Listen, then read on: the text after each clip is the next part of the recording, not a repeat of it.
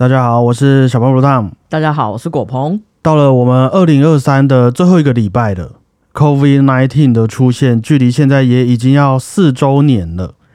俄乌战争的全面入侵也要迎来第二年。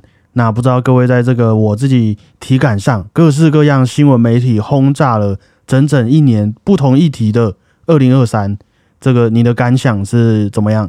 时间过得非常快，怎么说呢？就是已经想不到那个 COVID 已经四周年了，就不知不觉 就过了。对啊，但其实去年的这个时候啊，我们在清算二零二二的时候，就已经有做好要迎接一个充满各种不确定性的二零二三的心理准备了。因为当时我们在二零二二的时候，其实就已经有疫情啊、战争，然后经济和气候等等的问题还没有处理嘛。那现在我们要过完二零二三了，回顾一下，其实也发现说有真的很多意外的议题啦。那今年除了被大家称为 AI 元年之外，还有包括在台湾的 Me Too 运动啊，终于是看到了一点点的曙光，一点点而已啦。我们还还是要继续努力。然后还有在二零二三年有很多网红各种翻车嘛，就闹出了很多争议和流量。也还有一些生活上的，像是缺蛋的事件呐，然后屏东产业园区的那个消防员殉职的事件，和前阵子政治上的那个蓝白河等等，如何？你觉得这样子的二零二三和你当初想象的差不多吗？你在今年有没有特别觉得很充实，还是有哪一些感想可以先来分享一下的？你一讲完才发现，经过那么多事情，真的很多事情啊，所以我在想，可能。我们会觉得时间过得很快，也是一件事情还没处理完，就有下一件事情爆出来了，然后就这样塞满了我们整整一年。可是，对啊，这些议题好像都是以前可能都有迹象，然后今年出现爆发了。对，今年出现爆发，但是后来又没事了，又恢复正常。一倒也不是说没事啦，就是说没有出现在大家的眼中了。对啊，我觉得今年有很多这种大家爆出来，然后又平息没有风波的事情。我觉得这些事情啊，可能第一次经历会有点慌张，但是后来又会觉得有点像之前，譬如说我们四年前第一次遇到疫情，嗯，吓死啊，买口罩干嘛不敢出门，恐慌。对啊，可是今年好像说过年又有一波呃中国传过来的病毒之类的，现在好像东南亚那边也蛮严重的。对，但是我觉得人好像已经。比较没有那么害怕，他们反而哦，那我们知道要开始买口罩，好好认真再戴回口罩的感觉。你你就是在今年发现了这个人类的韧性，有一点哦，对啊，今年我的感想也是真的非常多的，因为我们一直以来有点像是说，呃，一半和大家聊天，一半分享我们喜欢的古典音乐嘛，在节目里面，但我也会想要保持一个。不希望因为我们在做这个主题，所以就要和社会脱节的这种感觉。因此，每个礼拜我也是都会去看各种新闻啊，或是逛一逛各大讨论区有没有什么时事。我也都会跟果鹏说：“哎，你有看到什么很一些震惊的事情要跟我说？”但是今年的事件真的是有点多到让我们有点手足无措了。还记得我们今年有几次节目没有更新嘛？就跟大家请假。或是会比较晚上片，有时候这个原因呢，会是因为说，我觉得自己还没有整理好这个礼拜的思绪，所以我就会跟果鹏说，呃，能不能下礼拜再录音，能不能晚点再录音？因为我就是会有点沉浸在一些议题里面走不出来的感觉。像好前一阵子台湾各个产业不是都在 Me Too 的时候，嗯，不知道你曾经有没有什么经历啦？但是我身为在小学啊。吹长号上课的时候，就被男老师用手拍屁股的这个当事人来说啊，我是真的非常有感触的。虽然说不能否认，有些人会把能力啊跟他的人品给拆分开来看待，就即便你的所作所为不是大家喜欢的那样，但是因为你可能很会直播、很会拉琴，或是长得很帅、长得很漂亮，于是就会让你继续留在那些舞台上面。这些我觉得都。可以理解，我们各取所需嘛，其实没有什么好去反对任何人他观赏作品的一个角度的。但是有点让我觉得困惑的是，你就会看到很多人用不同的方式来帮自己的过错给洗白。可能就是像今年我们就看到了一堆人在那边道歉嘛，然后也有一些出国避风头的啊，或是说，好，我可能过一阵子就上节目开开自己的玩笑，自嘲啊，就承认自己就很烂等等。可是对于那些真的在这些事件当中受伤的人来说，我不觉得这些行为是能够让这些受害者更抚慰自己心中的伤口的。又往往很多议题的推动，就会像你刚刚感觉这样，感觉就在这些当事人的道歉或者否认之后，就消失在大家的眼中了，然后就没有然后了啊！大家也没时间在乎然后了，因为还要去关注缺蛋啊、什么蓝白河，或是谁有土地、谁有房子之类的事情。那到了我们这边，不管是什么主题，我们录音完之后分享给大家，也会希望说各位听完之后可以得到许多的正面能量。啊，因此我们自己也得要先在这些议题里面看到正面的地方嘛。可是今年很多时候，我搁置了许多主题，都是因为我就完全没有看他们的希望啦，就看不到他们哪里可以正面起来。你也一个无解，对，有很无解，也很无奈这样子。就假如我们今天真的聊了那一些事情，原本准备的那一些事情，就会单纯很像是。在挑起对立啊，在抱怨这样子，节目就会变成这个样子。所以，二零二三，我觉得真的是让我的身心都受到了很大的一个考验啦。应该说，我觉得今年有点像是水面上很多东西浮出台面的事情，可是其实下面已经暗潮汹涌这样。哦，对，有很多大鱼，很多然后然后已经要准备开始执行了。对啊，感觉明年也会有很多精彩的事情，然后就会有人讲到说。你看，就是从去年就已经有迹象了，这样哦。可是明年应该就会比较偏向是解方，不会再只是单纯的像今年的这一种，哎，只有起个头没有然后。对啊，应该是啊。我自己是也希望这样子啦。但是哈，呃，我们话说回来，我们平常这样子做节目，也不是那一种。我说，身为这样子的创作者啦，也不是那种哦，就是哦，做节目其实很辛苦啊，就是很多委屈的那一种创作者嘛。就是我们应该也是自愿的，快快乐乐，没有人逼迫我们做节目的嘛。嗯，对你可以就是肯定一点，我怕大家误会。真的没有，是是很很开心的嘛。对对对。所以呢，即便经过这种各种议题的洗礼啊，应该也要不影响我们自己个人哈，在今年对于自己本身的期望，对不对？对，不受影响。对嘛，我们还是会有自己的一个目标嘛。没错。好，那待会我们就来听一下去年这个这个时候啊，究竟我们在节目上面说了什么愿望啊，立下了不管是对自己还是大家的哪一些承诺哈。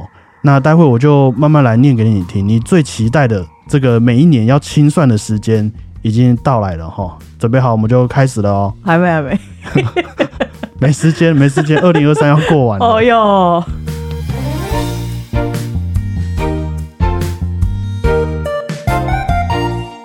那就从我先开始好了啦，我以身作则，这样你比较不会那么紧张。应该是去年你先讲的吧？我有点忘记了，反正我先开始。好，去年哈，二零二二，我自己觉得有个坏习惯是说，我会很想要把自己学到的东西，自己觉得很不错的事情，给强烈的推荐给别人。好比说我有在运动哦，发现自己的诶精神心情都变比较好了，那我就也会希望家人朋友也一起去运动，或者是说。呃，可能我在去年看了很多关于理财的书嘛，那我就也会希望身边的家人朋友也重视这件事情。有有很有感。对，那虽然这样好像听起来不是一件坏事，毕竟我做的事情也不是什么不健康、不安全的事情。但是这种想法其实会让我自己变得有点焦虑，就好像硬硬要拉着人家陪你去做一些事情的感觉。那也许。有时候就没有好好考量到对方的心情啊，还有人家现在的一个需求、想法等等，就好像小时候那些大人都会叫我们一直读书嘛，叫我们运动啊，这是对你好啊，长大就知道了。对，这些都不是坏事。可是这样子去要求你，就你也会做的很心不甘情不愿呐。所以就希望我在二零二三年开始之后，可以在这个各方面都变得比较圆融、比较温柔一些。这是去年我对今年自己的一个期许啦。那这个可能就要先问你比较准了。我等等再来说我的感想啦。就你觉得我在今年二零二三有比较呃在这些事情上面比较贴心嘛，或者说我们今年在聊各种主题的时候，有没有立场比较圆融一些的感觉吗？我觉得你是变相的，没那么直接了。可是也有很直接的给你这种感觉，是不是？呃，应该说换个方式来给我这些感觉吧，比如说有点像哦，那我我让你自己去体验吧，你到时候就知道了这样的感觉啊，还是那么强烈哦。就是你不会用说的了，可是你是会，比如说丢个结果给我看，比如说我就说，你看我上个月说的那个什么，现在已经真的变这样了。所以我们那时候应该要好好的，比如说投资或运动这类的。嗯，对，你是直接给我一个结果论，然后让我用这个结果论去，好像要旁敲侧击，我知道 你想要表达的事情。啊，这是什么？这是什么奇怪的行为？我没有发现我会这样子的。呃，我觉得有一点啦，但是但是没有不好啦。可是我不知道，我觉得是我自己心态也不太好，我会有一点。你越要怎么样，我就越不想要怎样。比如说，你说啊，你就去运动啊，干嘛？又不会不好。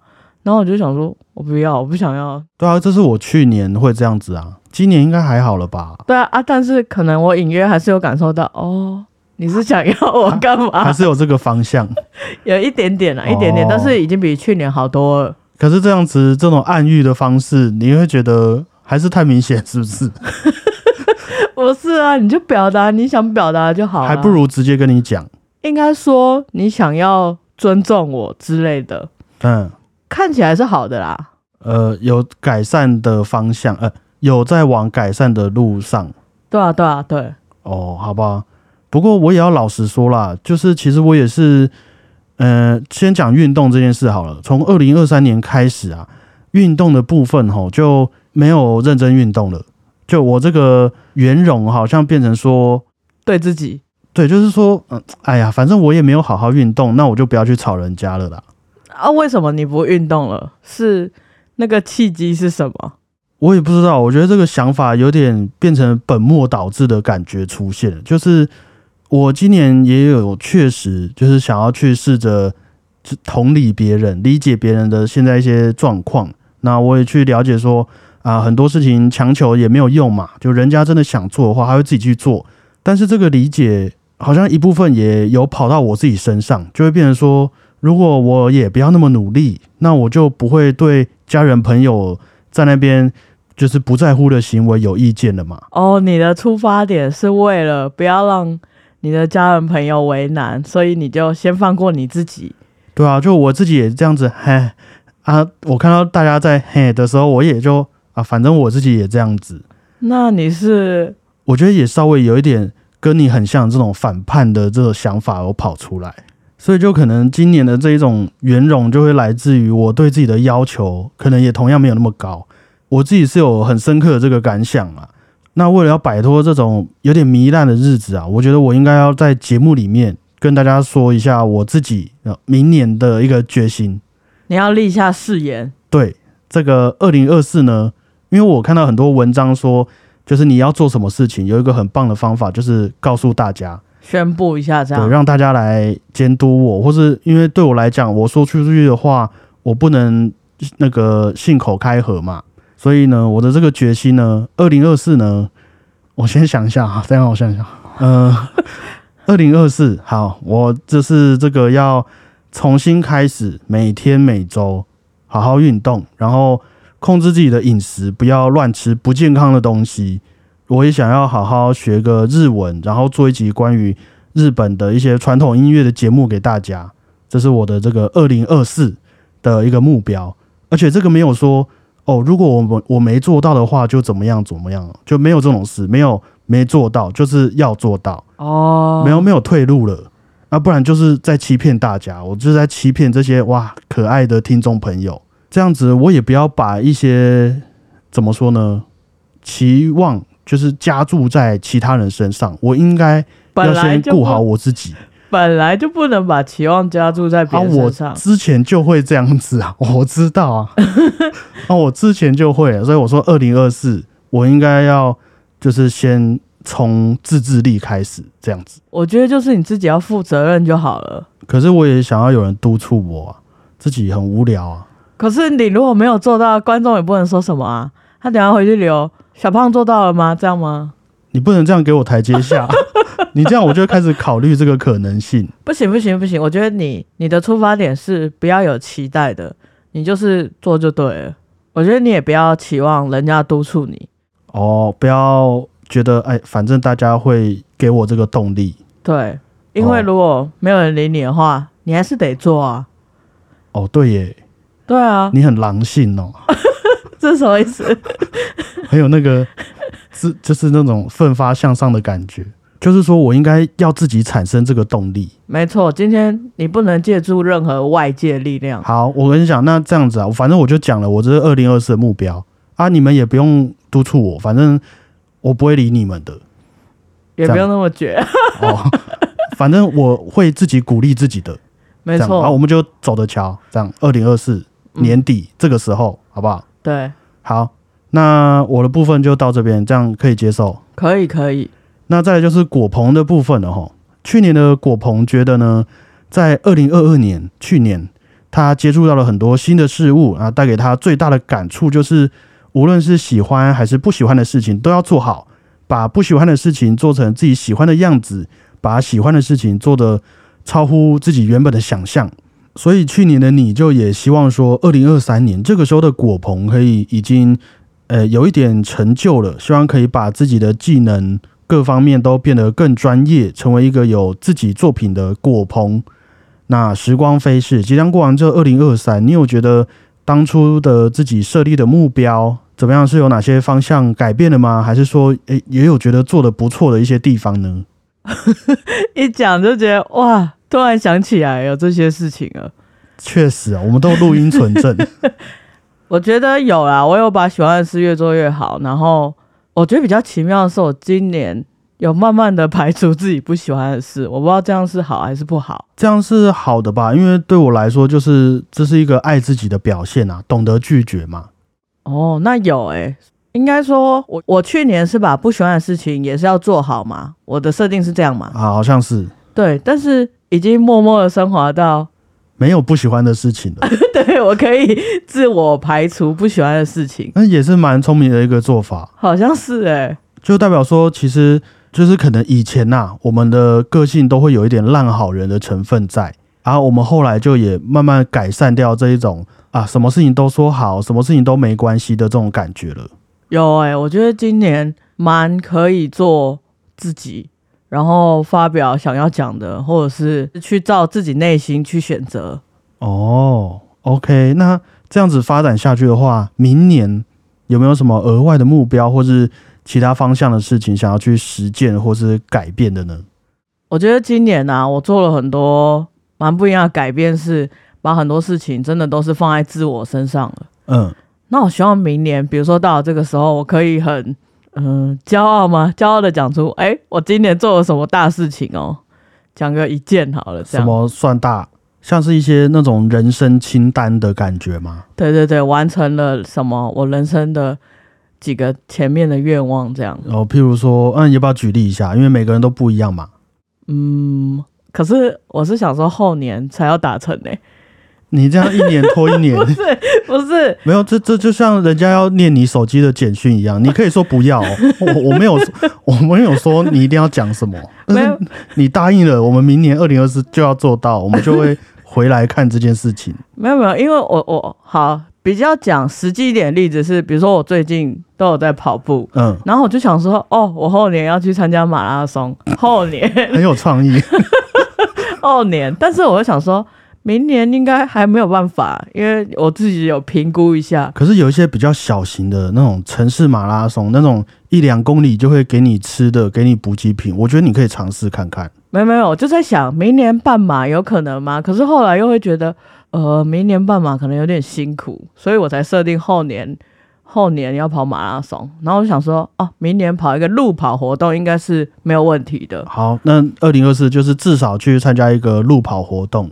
可以，可以就是风雨无阻的。就像我刚刚说那个，我对自己的这个要求，就讲了，就是讲了，没有说哦，如果我没有参加的话，我就没有没有这个东西了。没有没有没有，好，那你你你自己说一次，我明年会参加一个路跑活动，完成自己的这个人生清单之一。呃，人生清单里面的十分之一之类的。哦，好，我们就是给后年、大后年一些空间，这样子。对啊，OK，好，那就等着我们二零二四年底再来回顾这些理想和抱负哈。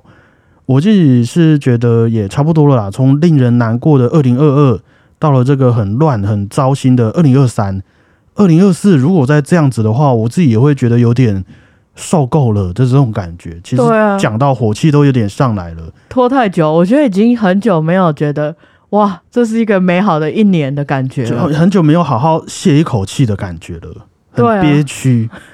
所以我觉得把明年当做一个储备自己战力的时间，为了改变那些自己原本可能只能抱怨的事情的一个开始，应该会是很不错的一个选择。这样子应该是可以接受的吧？可以可以，我觉得我想分享一下，我这几天去参加活动，然后就听到我们都还没进主题，聊太久了。没 有没有，我你赶你赶快说。人家就说二零二三年是一个要准备放下的一年了。怎么那么悲观呢？不是不是不是，放下有好的，哦，你说放下二零二三了，对，就是把二零二三你所经历的，不管是不好或是委屈，我们通通都放下了，然后开始以开阔的心胸来拥抱下一年，这样。我也想啦，可是我就会想要拿拿起这个来去，你知道报复这个报复性的努力这样子。不行不行，你这样又太那个了。哦，这样比较有动力啊。你说你要圆融的，你不行都出自于有什么原因，你要哦，真的是很自然的去做，不然报复完了之后呢，你又开始就觉得啊，我已经没有什么事情好可以再报复了，那我开始烂一阵子。哦，嗯对耶。对我觉得你要崇尚自然一点的，好，我明天去读老子。OK，那今天节目的这个后半部分呢，到了这个年末嘛，我们都会有很多的奖项开始准备要颁奖啊，作为一个今年的一种里程碑的感觉。那我也有准备一个节目内的颁奖典礼，所以你也有准备一个奖要颁给我吗？呃，我是等你先听我说完好了。好，别先不要有那么多期待，就是我准备一个节目内的颁奖典礼，想要给我们梳理一下，哦，今年有没有什么难忘的啊、遗憾的，然后让我们明年可以继续精进、继续调整，这样子是一个关于节目内的奖项，这样子。有什么那个没有没有什么奖品，好啊，就我举个例子，我们第一个奖项呢是这个主持人印象深刻节目奖。好，就今年我们也谈论了很多东西嘛，啊，做了大概四十集的节目内容。那去年你是最喜欢这个《我们与大麻的距离》这一集节目，你觉得说哦，这个可以让你试着用不同的理解去接触原本可能在我们脑海中是刻板印象的事情。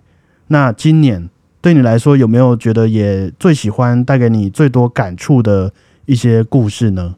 我印象很深刻的是道歉那一集，道歉那一集，呃，因为我们两个，我记得节目里面我们两个是各自先道歉，对对方道歉一件事情，你还记得吗？对不起，请原谅我特辑。对对对，OK，我忘了，然后你继续说。然后你就说你道歉的事情，然后我也说了我道歉的事情，就是我前年都有太累，算了，这不是理由，就在节目上会打瞌睡。啊啊，哦，这个我记得。对，然后我就很讶异，你居然有发现那一集就是有点慌张的一集。这个就像是你以前上学在台下偷偷吃东西，老师一定知道的这种感觉。我不可能不知道。不是啊，都过了那么久，我自己搞不好都忘记了。结果那时候你才说有啊，我都知道。哦，对啊，这个是这个是会记得，因为这个也会包含在我调整节目的这个考量里面啦。嗯，我对于那一集是蛮感恩的，你居然是反省你自己，就是哦，可能我讲的不够有趣，然后还有讲了一整个道歉的流程，然后怎么样会让人家比较好过。我觉得这集从那一集之后的做人处事好像有一点改变，哦，有那么有帮助哦。有稍微发酵啊。哦，那你嘞？那我自己是觉得，因为每一集节目对我来说都是喜欢才去做出来的嘛，就是我们喜欢这个主题，那我才去做功课。所以如果说是让我自己学到最多的话，好了啦，应该是《失恋协奏曲》这一个单集，就是我们难得很认真在聊感情的一集节目。很年初的时候吧，我忘记了啦，我只记得就是因为你失恋，所以我们就聊了这个嘛。嗯嗯嗯，那倒不是说可以真的让我们变成很会谈恋爱、很会处理人际关系的一个功能导向啦，反而是我会又感受到重新认识了一次这些作曲家们在创作音乐的时候的一个动机。因为就好像我们写日记啊、画画那样，每一次我们在创作的时候，都是在面对这些曾经遭遇过的情绪嘛，不管是正面的还是负面的。可是至少在这个过程中，也可以学着呃不要逃避啊，可以看到自己的个性，理解自己的一些主观盲点等等。所以你真的越理解这些事情，也会让我觉得说，其实许多作曲家他们应该在自己的内心上。我想都会是非常勇敢的，他们可能要先去接受那一些发生在自己人生中的意外。那不管你说失恋也好，战争、生离死别，甚至像呃那种贝多芬耳聋的事情，然后他们先接受了这些事情，才把这样子的情绪转换成作品。那这些作品也不是说单纯那种发泄的作品，还是能够让现在遇到一样困难、一样难过的我们。给引领出来找到方向的一些音乐作品，就让我感觉又是间接的重新对这些作曲家们感到佩服啦，会有一点这种感觉。我听了非常感动，因为我的失恋，然后也让你有所体悟。应该说，就是一一定要选一个节目的话，我会选这一集啦。对，那好，我们就掌声鼓励主持人印象深刻节目奖得奖的是。对不起，请原对不起，对不起，请原谅我特辑，还有失恋协奏曲。你这个会被网友骂。如果是在颁奖典礼上，怎样？就像那个念错字一样啊，是难免的啊。我我可以体谅他们。对不起，请原谅我特辑，还有失恋协奏曲，恭喜他们。这个奖项就是这样子，很单纯的一个回回顾，这样子。好，没有什么礼物。好吧。好。那下一个奖项是比较针对我的啦，就是这个最花时间节目奖。因为像我在弄脚本的时候，除了我们本身的一些学到的知识以外，大部分想要分享的事情也都还是要去查证的。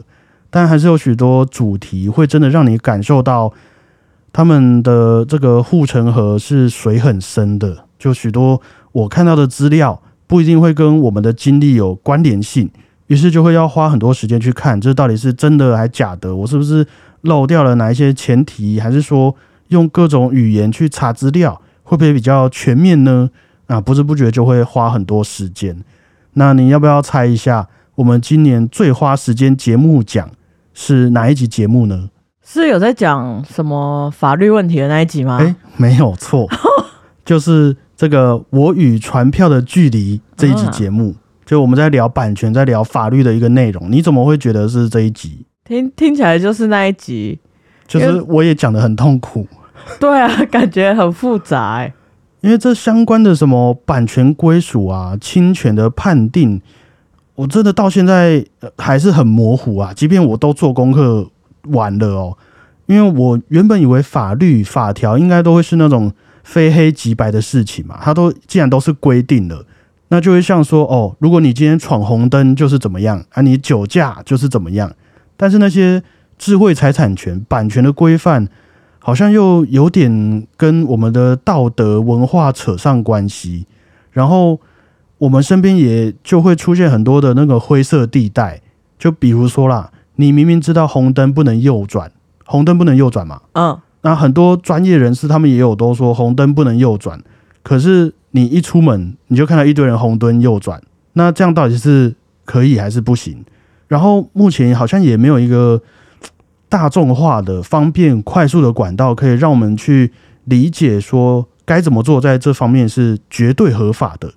啊，现在又加上了还有 AI 的作品，那于是就哇，就花了很多时间，而且还没有很清楚，只能说以后我们可能如果要继续走在这个。江湖上的话，感觉还是要去找个律师来做顾问，或是保护自己这样子啦。总结，这个解释也是非常的复杂。对，真的是你会体验到啊，还是让专业的来 啊。有时候其实即便是专业的，我们生活上面的应用也不一定会是这样子。对啊，困扰的东西太多了，太新了。是，那我觉得二零二四、二零二五有机会的话，我们还是要继续更新这个议题啦，真的是会对大家生活有帮助，息息相关的嘛。嗯，那就掌声鼓励，最花时间节目讲我与船票的距离，毫无疑问，毫无疑问，真的很困难啊，这个议题。好，那接着呢是我们的再接再厉节目奖，哈，就是说其实我们节目的平均收听数啊都差不多，好像那种极端值出现的几率比较小一点，但是就还是有几集，嘿，这不知道为什么收听人数是特别少的，好想知道好。像孤儿这样子。嗯，那这个奖项就是希望这些节目主题未来呢，也许可以换个方向，甚至换个标题等等，我们也才会越来越精进这个内容嘛。那要先来猜一下嘛，今年的这个再接再厉节目奖收听人数最少的，有可能是哪一集吗？很多个吗？只有一集而已，就它特别少。那有出乎你意料吗？呃，没有，什么意思？就是你也没有花很多心吗？也也不是，就是你会不意外地说，哦，这个主题可能大家比较没有兴趣。哦，呃，我刚刚看下来，我觉得很难呢。是什么大评论时代吗？哎、我你很了解我们的观众，真的？没有错，今年的再接再厉节目奖得奖的是《大评论时代》这一集节目啊。这集是只有我自己录啦，你可能没什么印象。还是是因为我？好了，开玩笑。可是因为他那个，我是不知道他那个数字怎么算，应该是点进去就算一吧。应该说啊，我觉得可能标题有点太严肃了。因为你知道那一集就是我在分享说，哦，我看了一本书叫做《艺术评论的终结》嗯，的一些感想啊，是标题上没有很吸引人嘛，有点八股的感觉，是不是？有一点就是跟其他的比起来，这个好像比较没有办法吸引人。没那么活泼。对啊，哦，因为我原本是想说，呃，你看现在大家都有社群媒体嘛，都可以发文，可以留言，所以就是一个大评论时代，你知道 的这种感觉。然后也顺便做一个读书心得的分享，还是说这样子的取材角度会有点比较不舒服的感觉嘛？就是比较不舒服这样子。可能不够平常吧。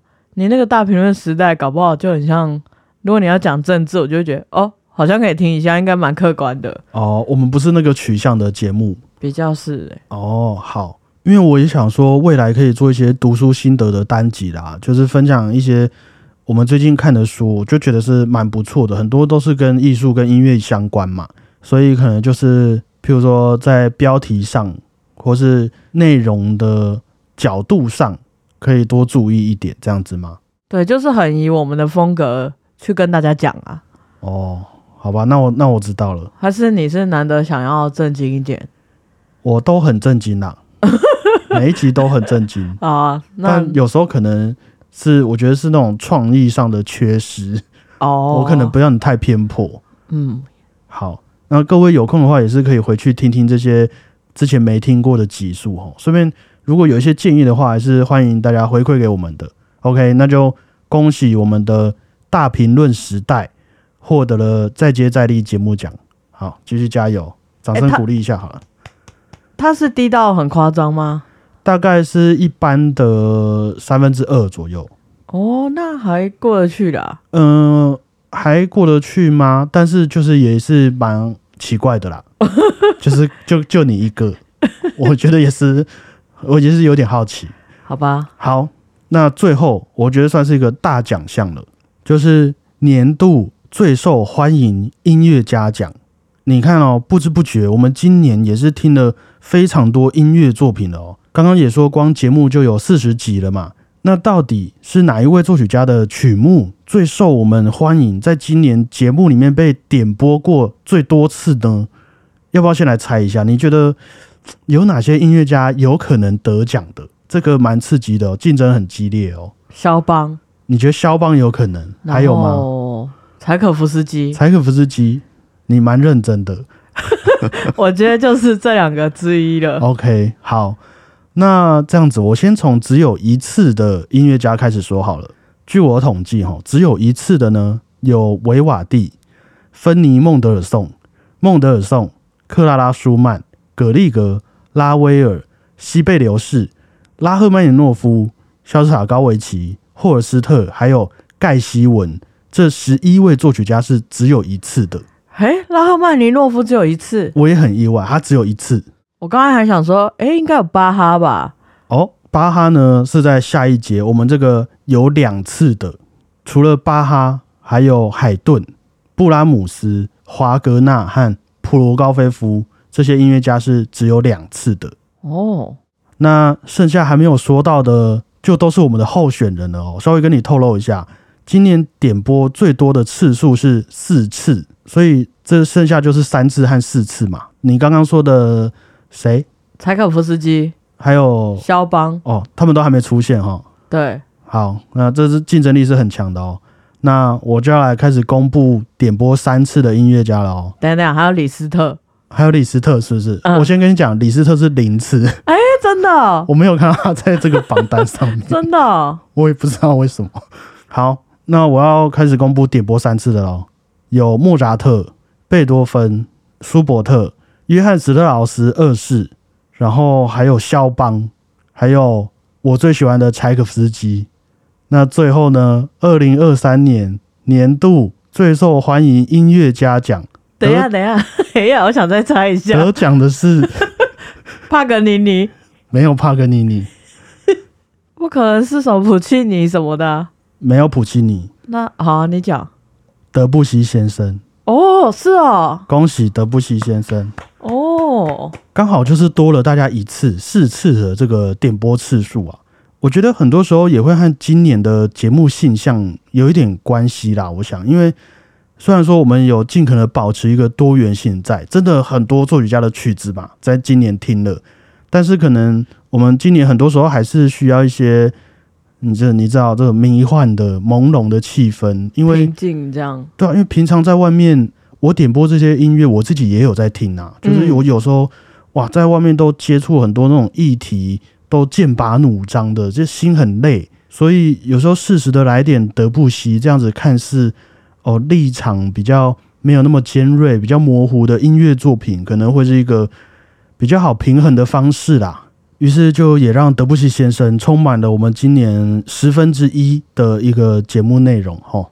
完全可以理解啊。我问一下，你平常没事的时候会听柴可夫斯基吗？我没事几乎不听音乐，我听音乐就开始工作了。对嘛？通常你听那些，比如说马勒、柴可夫斯基大曲子那种，是不是比较不会让它当成配乐这样伴随你做事？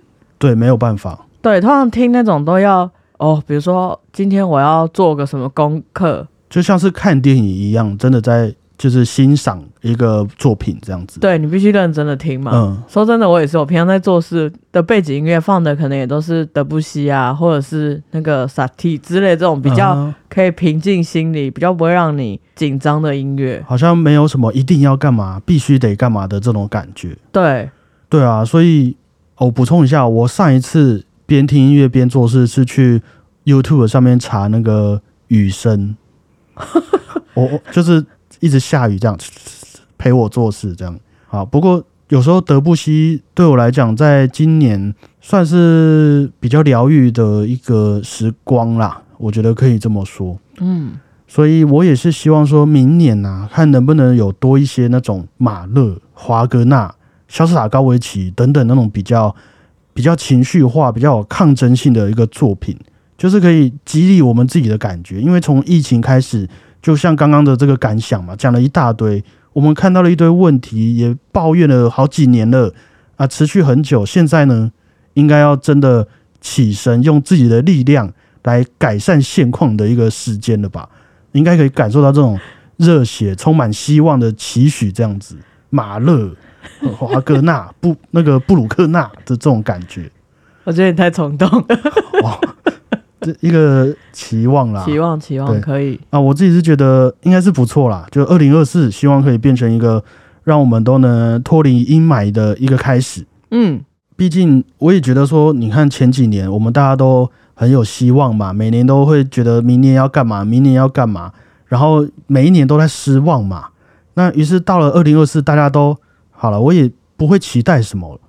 那我觉得应该就是，哎、这是一个反转的开始，应该会有点惊喜了，没错，通常都是这样，你不抱任何期待，好事就来了。没错。那今天要点播的作品，柴可夫斯基的《四季》钢琴曲集里面的《十二月圣诞节》，由匈牙利钢琴家伊洛娜·普鲁尼所演奏的一个版本，是一首很简单轻松的一个小品音乐啦，就是在描写一些人们圣诞节的小活动，然后在这个冷冷的冬天，却四处都有着温暖的一个感受，就在这边应景的分享给大家。这个我也有算进去刚刚的排名里面。你说包含了这一集，对，包含这一集，但是还是没有赢过德布西先生。那我们的二零二三就到这边清算完毕了哦，就拜拜了哦，会不会有点舍不得？不会啊，松了一口气。啊松了一口气。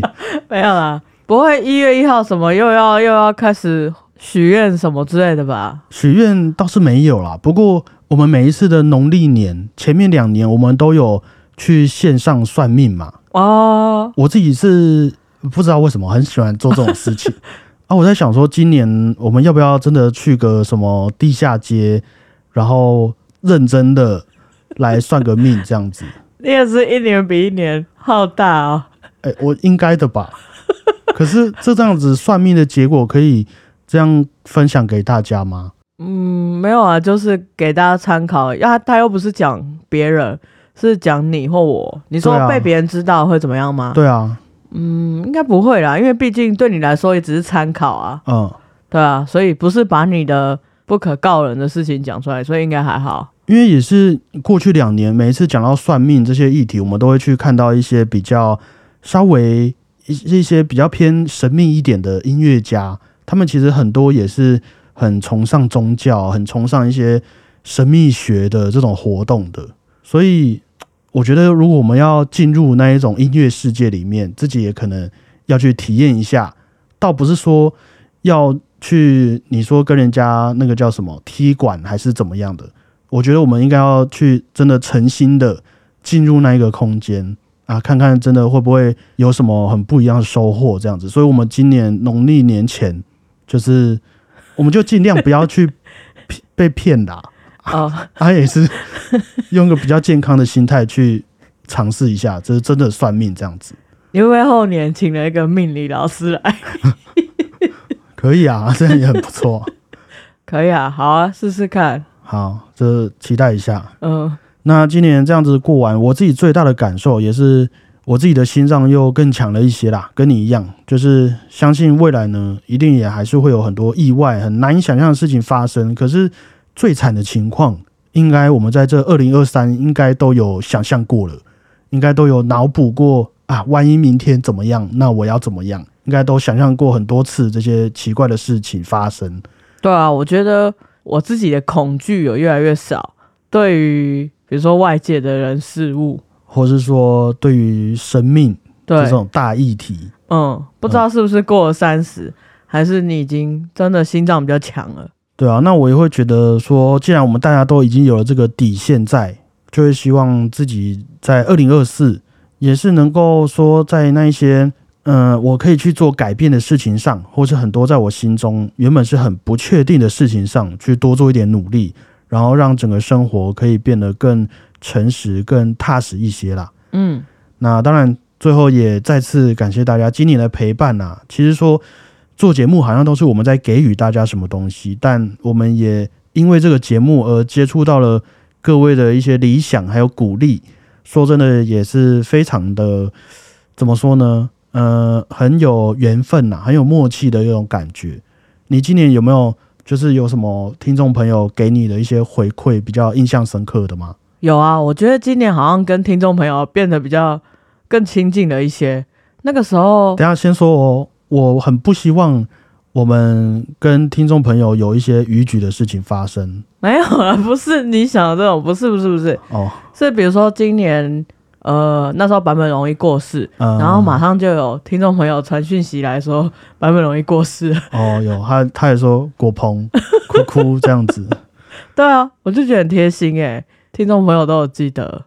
我也是有时候会被问到说，呃，我因为我不确定大家是收听节目的管道是什么啦，但是有一些听众朋友就会问说，诶，他想要抖内要怎么抖这样子，然后我都会跟他们说不要抖，因为我记得没错的话，抖内好像会被那种平台抽什么管理费之类的。嗯，啊，我就是毕竟我们也还不是用这个节目，应应该说我们开这个节目不是为了要我真的当一个职业创作者，而且我们自己也还在筹备其他的一些，譬如说什么可能是一些品牌一些事情嘛，所以我就会跟这些听众朋友说，不要抖内啊，你们如果真的愿意支持我们的话，以后我们有什么活动，你们再积极的响应这样子就好了。我们会给你们机会的。对，然后就会他们就会觉得说，哦啊，我们这样子好像跟其他人很不一样，什么？其实没有啦，我们还是要吃饭，只是就是不是想要用这个地方，我他他就还是要收手续费，我真的觉得看了就很替大家难过，你知道吗？但是撇除这个，其实会真的觉得蛮温蛮温暖的。就是对啊，都会还会问说我们是不是遇到什么困难？我看起来需要帮忙，也没有，我觉得大家是真的关心。对，非常感谢。对，所以有时候想想也是很不可思议的、啊，就也希望各位在未来也继续多多指教啊。有时候可能哦，我们请假的话呢，就也不不用看，不用太恐慌啊，也不要一直太催我们一直上片啊，吼，催是好事啊，不要啊，我我请假就是有原因的嘛，我当然知道，可是我请假就是有原因嘛，没有我们会对明年我们会更努力。反正这这也不在我的二零二四的那个，哎，不可以有这种心态我。知道，我知道，继续努力好吧，继续保持。对，OK，感谢各位，我是小胖不浪。谢谢大家，我是狗鹏，新年快乐，大家再会啊！祝大家圣诞快乐，拜拜。